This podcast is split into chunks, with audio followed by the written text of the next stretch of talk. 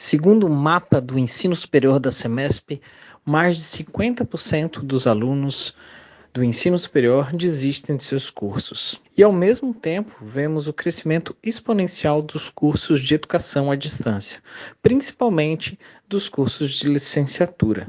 Então, nobre ouvinte, vamos ter ideias?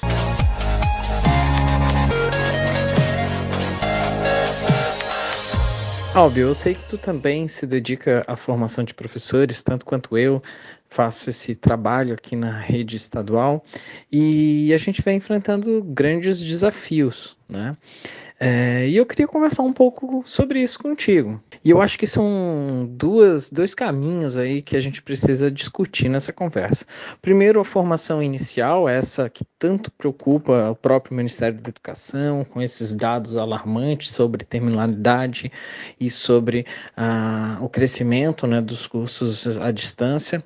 E, e segundo, os a formação continuada, né, que é essa formação que se espera do professor para que ele continue tendo né, é, eficiência naquilo que lhe compete, né, ou seja, que ele se qualifique né, ao longo de sua carreira. E aí eu te pergunto, óbvio, como tu tens visto a questão da formação, tanto inicial quanto continuada, em relação aos professores com os quais você lida. Boa noite, amigos ouvintes. Boa noite, nobre Lauro. É sempre um prazer, uma satisfação conversar com cada uma e cada um de vocês. Eu já estava com saudades de tecer ideias. E a tua colocação é extremamente pertinente. Acho que nós temos duas coisas a debater, como tu mesmo mencionaste, e ambas são oportunas. Eu começo provocando um pouquinho a questão da formação inicial.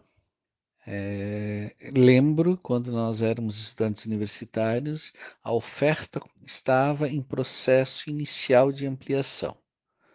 É, atualmente nós vivemos uma gama incontável de possibilidades.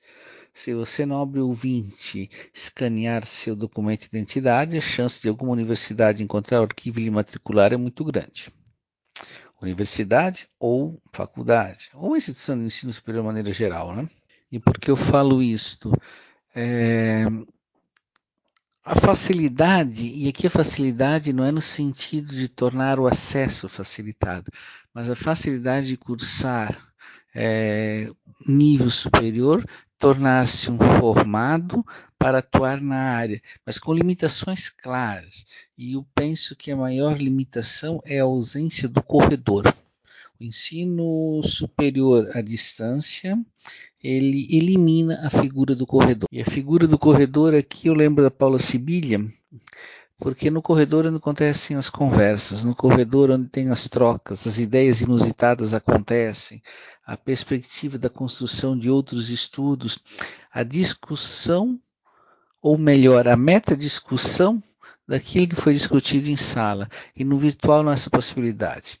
Os defensores do virtual vão dizer: ah, mas nós temos os fóruns de discussão. Sim, mas eles possuem uma dinâmica diferente.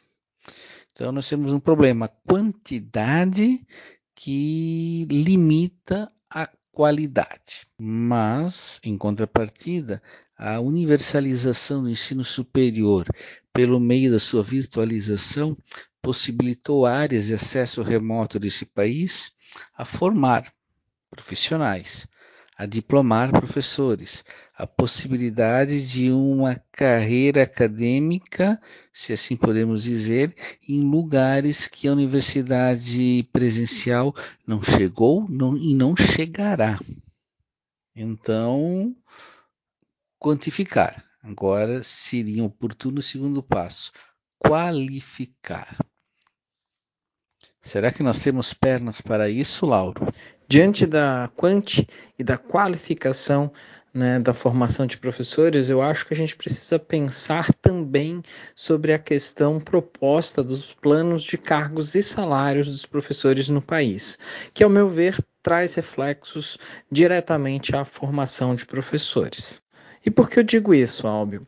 Porque a gente sabe que a elevação salarial da categoria ela é uma luta histórica, mas que traz consequências, sim.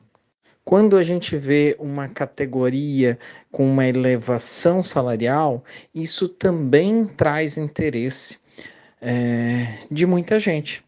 E aí a gente precisa interpretar é, a docência que é feita como profissão, que é feita levada a séria, que é feita também por vocação, e aí, claro que a gente tem que discernir né, aquela ideia de vocação de que a gente não, não é professor porque ama e aí aceita tudo né, que se impõe, como inclusive baixos salários, né?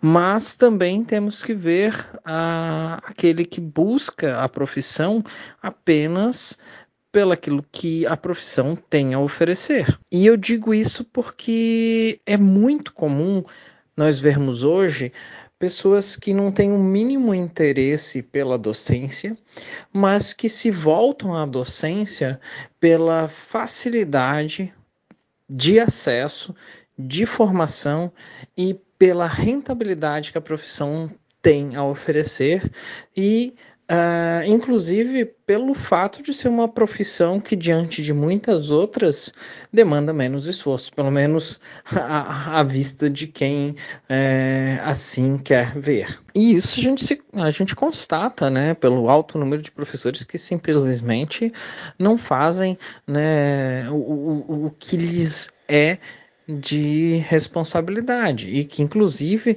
mal entregam diários de classe porque não os mantêm em dia, porque praticamente precisam ser obrigados a fazer aquilo que é da sua função, né? E, e ensinar mesmo aí uma história mais complexa, né? Não é a intenção é, colocar os professores num balaio comum, mas de trazer a, a, ao debate a, a, ideia de que hoje há muitas pessoas que buscam a profissão pelaquilo que ela tem a oferecer e que desprezam toda a responsabilidade e toda a, magia que há na, na, na tarefa de ensinar. E aí, obviamente, a gente cai na formação, porque aí a gente vai ver pessoas que buscam é, caminhos mais fáceis e mais rápidos para chegar à docência, para chegar à, sala de aula, e, e encontramos nesse sentido é, também instituições que estão prontas para oferecer isso a um preço né, convidativo. Então, é a, as instituições de ensino que oferecem uma mercadoria para aqueles que têm interesse de rapidamente acessar a sala de aula e poder né, é, galgar a, a uma profissão. E aí, obviamente, a gente está falando em quantidade e está né, a dever a qualidade. E, e, de novo, a pergunta que você me fez volta à, tona: como qualificar esse processo? E aí, eu acho que eu volto a pergunta a você, sem te responder, Álvio. Uh, eu queria saber né? Como tu vê também é, esse cenário, né, em que a economia move a formação de professores e que é, é uma economia que visa, né, um mercado que não tem satisfeito as necessidades de consumo daquele que hoje é o objeto da educação, que é o estudante, né? Então, assim, a gente tem a formação de professores menosprezando aquilo que o estudante precisa, que é aprender, né? Então, a gente está formando, né, certific é, certificando profissionais para que possam atuar, mas não estamos formando professores. E isso é um grande problema em se tratando de qualidade, né? E, e como a gente lida com isso? E acho que não é nós termos pernas para fazer isso, mas como lidar com essa situação, né, de é, ter é, essa expectativa, né, de acesso a uma profissão, a uma boa remuneração e ao mesmo tempo garantir a qualidade né, na formação e no que será oferecido para o estudante lá na ponta. Poxa, Lauro, sacanagem fazer isso, devolver a questão. Vamos lá, vamos tentar enfrentá-la. É, duas coisas.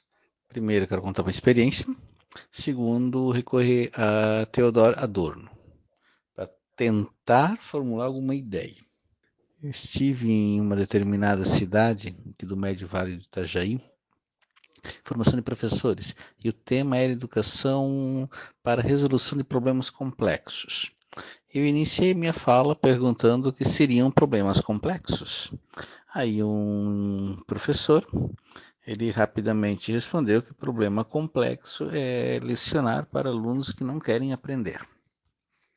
Não tiro sua razão, mas ela estava longe do, daquela, da proposta que nós tínhamos para aquele grupo de professores eu devolvi a pergunta, devolvi a pergunta dele com uma outra, com outro questionamento.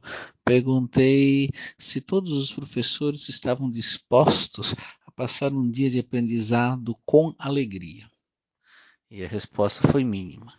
Então, como que eu, professor, espero que o meu estudante desenvolva o hábito do aprendizado se ao mesmo tempo eu tenho resistência ao aprendizado? E ali talvez entre no problema que nós estamos levantando, né? É, como eu, professor, vou desenvolver um, o ensinar e o aprender se eu não estou aberto a esta prática? E estudar é uma atividade exigente.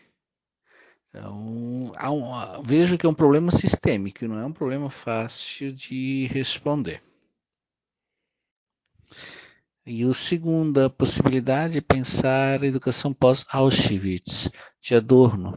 No texto, ele menciona que ah, o papel da educação é mobilizar para uma reflexão, é, para formar um espírito crítico coerente diante daquelas condições que estão dadas e não repetir um tecnicismo desprovido de sentimentos. E ele não fala isso, desprovido de sentimentos. Estou acrescentando na minha releitura. O que, que eu quero entender com isso? A educação não é uma questão técnica apenas. Ela é uma questão técnica para formar um ser humano, um ser humano que pensa, um ser humano que age, um ser humano que toma decisões. E algumas decisões equivocadas precisam ser refletidas. E aí vem a questão: por que eu, professor, já graduado, porque o professor com um emprego tenho que voltar para o banco da escola e tenho que me abrir para um processo formativo se já conquistei meu lugar no mercado de trabalho. E agora eu recordo as palavras do rei Julian de Madagascar, do, da animação Madagascar. A questão é muito simples, para não se tornar um grande bocó. Lembro-me de um de um evento de formação para professores, encontrei um cidadão que ele estava há mais de 20 anos em sala de aula, assim como eu também estou há mais de 20 anos. E ele me disse assim: não, eu estou aqui porque a Secretaria de Educação da minha cidade me obriga a estar, mas eu não quero estar. Afinal de contas, eu sou professor experiente há mais de 20 anos e tenho uma experiência maior que muitos assessores. Aí eu perguntei a ele se ele realmente é professor há 20 anos ou foi professor um ano e repetiu a mesma prática repetidas vezes. E ali faz uma diferença, né? Pensar uma formação para um cidadão do mundo atual, questionando a sua realidade. E questionar a realidade é questionar os ditames do mercado, é questionar algumas lógicas e algumas falas que são é, tomadas como verdades únicas. Então, questionar o perigo de uma verdade única. Mas como eu faço isso se eu, educador, não me instrumentalizo de determinados saberes? Veja, nobre ouvinte e amigo Lauro, que eu refleti sobre a questão, mas não apresentei necessariamente uma resposta.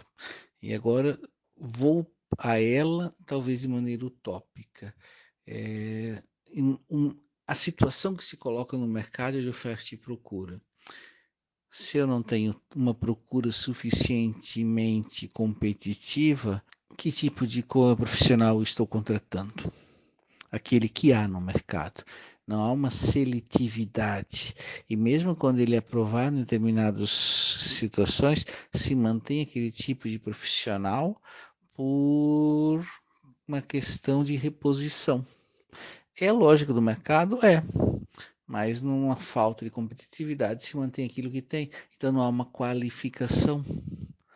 Talvez nós podemos questionar o mecanismo de é, efetivação que o Estado propõe, mas eu, há mecanismos que são interessantes para pensar o concursado, mas dentro da área privada você também encontra esses determinados problemas. É, de profissionais que não são aptos ao exercício. Então, nós temos uma, mais do que uma necessidade de qualificação, nós temos uma demanda que ela não é suprida. Eu pegar dois grandes problemas aqui do Médio Vale Itajaí: professores de física e professores de geografia são espécies em extinção aqui no Médio Vale. É, não existe uma grande oferta. Até mesmo professores de filosofia também precisam na nossa área, Laura. É uma oferta que não é suprida. Então, você, pela falta de concorrência, você tem qualquer tipo de profissional. Mas o meu argumento tem um grande ponto falho. Eu estou usando uma lógica do capital para tentar responder, o que seria contraditório com muitos outros pontos. Então, como qualificar? Jogar essa culpa toda para a universidade? Dizer que a universidade deveria formar melhor? Poderia ser um caminho, mas será que cabe somente à universidade? A universidade pode dizer, mas eu estou trabalhando com material humano que veio da escola, então nós voltamos no problema da escola para a própria escola? Também não me faz sentido. Que o processo de qualificação é uma questão sistêmica que envolve desde a formação inicial do sujeito, formação inicial do ser humano, até a formação de um profissional. E a crise que talvez nós comentamos aqui da formação do professor é uma crise que se estende para outros setores. Ou o senhor discorda de toda esta reflexão em formato de devaneio? Olha, concordo plenamente contigo, Albio. Eu acho que basicamente a nossa resposta é que o problema é sistemático. E é um problema que que é cíclico, né? que na realidade não é de responsabilidade tão pouco da escola, tão pouco da universidade, mas é de toda a sociedade e de todas essas instituições que precisam né, se conscientizar do grave problema que estamos vivendo para que aí possa né, haver algum tipo de ação no sentido da mudança. Mas isso também é um problema meio generalista. Afinal de contas, é, imaginar que a sociedade vai se conscientizar de um problema e vai agir sobre ele é esperar um milagre. Eu concordo contigo que nós vivemos, e isso já é objeto de nossas conversas há muito tempo, as determinações de, um, de, um, de uma sociedade, uma sociedade pautada pelo capital, e que isso determina, inclusive, as relações e, neste caso, a formação de professores. Então, evidentemente, nós vemos uh, uma análise sobre a formação de professores que nos leva a pensar questões é, econômicas, inclusive de excesso ou falta de mão de obra e o quão isso impacta sobre a formação. E questões como a que eu né, trouxe anteriormente sobre a.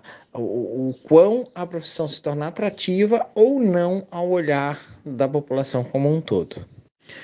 Mas eu acho que, que o teu, a tua alusão ao rei Julian nos faz pensar sim uma possibilidade, uma esperança para essa situação. Afinal de contas, eu não vejo né, que dentro de todo esse movimento né, tenhamos capacidade de, de grandes revoluções.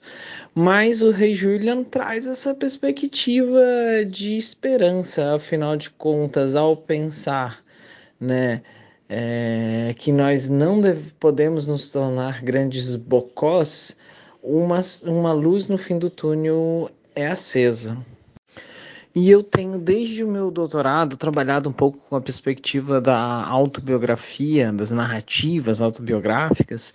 A gente tem feito esse exercício, inclusive, com algumas ofertas de cursos de extensão da UDESC, é, que também sofrem está com essa questão da, do interesse docente e da terminalidade, então acho que é, é, é, este também um dos motivadores desse podcast, afinal de contas, é, é o que nós vivenciamos né, no nosso dia a dia enquanto formadores, com nossos professores né, das redes estaduais, municipais, enfim, que nos alarmam sobre a necessidade de mudanças. E isto não é uma questão exclusiva nossa, deste nosso contexto.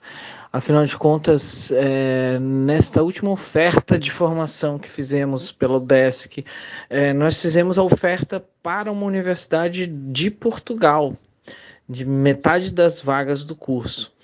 Pasme, nós também lá não tivemos cursistas, tanto quanto nós, quanto nós temos dificuldade de ter aqui.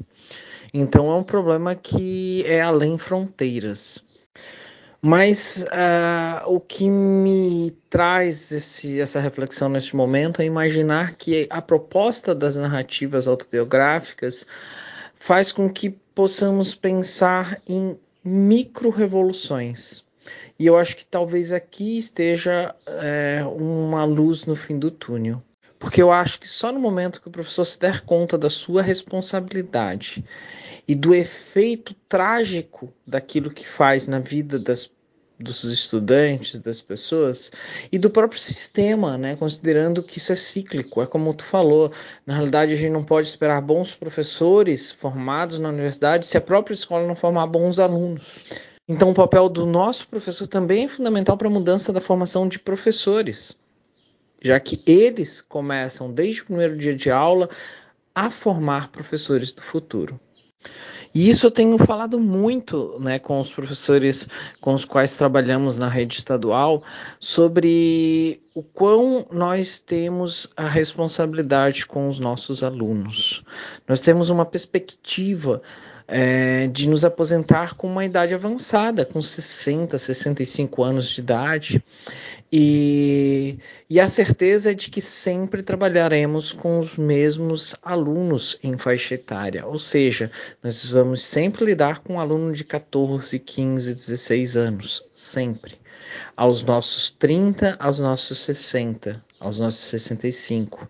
Desde o primeiro ano de profissão até aos 40 né, do segundo tempo. E isso é uma responsabilidade enorme, porque nós não podemos ser os mesmos professores que fomos há 30, há 40 anos atrás. Simplesmente porque os alunos não são os mesmos, simplesmente porque a sociedade não é a mesma. E aí a questão é: ou o professor se conscientiza da sua necessidade de mudança, ou ele vai se tornar um grande bocó um grande bocó que ninguém quer estar perto, que aluno nenhum quer ter aula.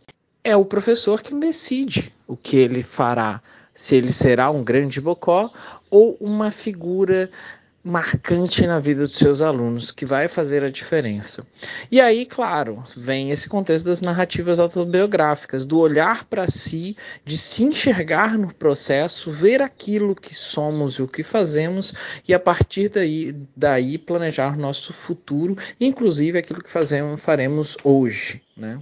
Então, é, é, uma perspectiva de reflexão a partir da nossa ação para pensar cenários possíveis. E eu queria saber se você concorda também, se acha que isso é uma possibilidade ou se há outros caminhos possíveis dentro desse cenário tão alarmante que nós acabamos com, constatando nas, na nossa conversa. É, amigo Lauro, a tua reflexão faz pensar e dá um nó. E às vezes é, pode nos encher de desesperança, é, se não pensarmos em mudanças ou em reterritorializações. Pensarmos um outro cenário possível. E urge o professor, quando perde esperança, ele perde a possibilidade de ser um agente transformador e se reduz apenas um agente reprodutor. E talvez a queda de números em, ou a queda de pessoas que buscam a formação continuada ou que abandonam a ideia de uma vida é, pautada na intelectualidade é, pode ser sinal dessa desesperança. É, eu acredito que o professor deve ser, sobretudo, intelectual, que busca o aprendizado contínuo. Afinal de contas, ele, é ele que vai estimular é, os estudantes a construir uma nova perspectiva de mundo, a esperança como algo fundamental. Enquanto, enquanto tu falavas, eu lembrei de algum episódio anterior onde nós discutimos o tempo e me questiono e te questiono também, Lauro e amigo ouvinte, será que o tempo sequestrado é uma condição para a desesperança diante da vida intelectual? Será que o sequestro do nosso tempo, com tantas tarefas inúteis que devem ser cumpridas ao longo da jornada, seja a causa da desesperança de um momento de uma boa leitura, de uma boa discussão, de uma conversa, de, uma, de um diálogo com o contraditório? Será que o sequestro do tempo sequestrou a nossa esperança de aprendizado? Eu lembro da, de ter lido a tua tese, a tua dissertação e encontrado a expressão das micro-revoluções. E eu sempre, quando leio essa expressão, tanto nos teus escritos quanto nos escritos de outros colegas pesquisadores, eu tento associar a ideia das, das revoluções moleculares de Deleuze. Pensar a mudança, a micro mudança para atingir uma macro mudança. Não, não. E ali, aliás, agora não esperam, né? Não esperançar, né? A esperança não reside em uma grande transformação, mas sim nas pequenas transformações de cada dia. Será que é possível esperançar mesmo quando o tempo foi sequestrado? Então, Óbvio, eu concordo exatamente contigo no sentido de que o tempo é o grande motivo e é a grande justificativa quando não é o motivo.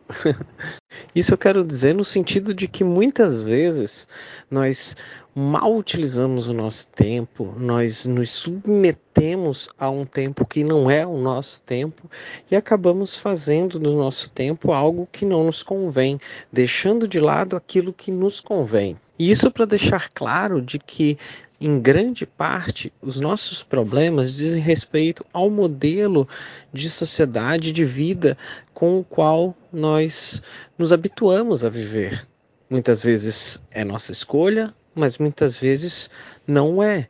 Muitas vezes somos forçados a viver esse estilo e esse modo de vida. E dentro de instituições, isso é muito alarmante. Quando a instituição nos impõe um modelo de vida que, ao invés de nos dar tempo ou de dar condições de trabalho, nos tira esse tempo e as condições de trabalho. Então, eu acho que quando pensamos que o problema é conjuntural, Uh, a solução seria uma macro-revolução, ou seja, uma revolução que mude a estrutura para que de fato nós tenhamos as condições e o tempo apropriado para fazer aquilo que nos é necessário. Mas quando isso não é possível, e aí é a grande questão, porque em geral é mais difícil a macro-revolução, a gente precisa ter a consciência, e por isso eu destaquei né, anteriormente a questão da auto-referência, é, da narrativa autobiográfica, ou seja, de olhar para si e entender esse movimento que nos consome, para que a gente possa pensar nas possíveis micro-revoluções que você né, bem lembrou. E eu deixo a pergunta agora para você, nobre ouvinte. O que, que nós podemos fazer para que as revoluções necessárias aconteçam para que eu possa ter o tempo e a condição de trabalho favorável para que eu continue me preparando para o meu aluno, para mim mesmo, para uma educação com melhores resultados. És um senhor tão bonito quanto a cara do meu filho. Tempo, fazer um pedido.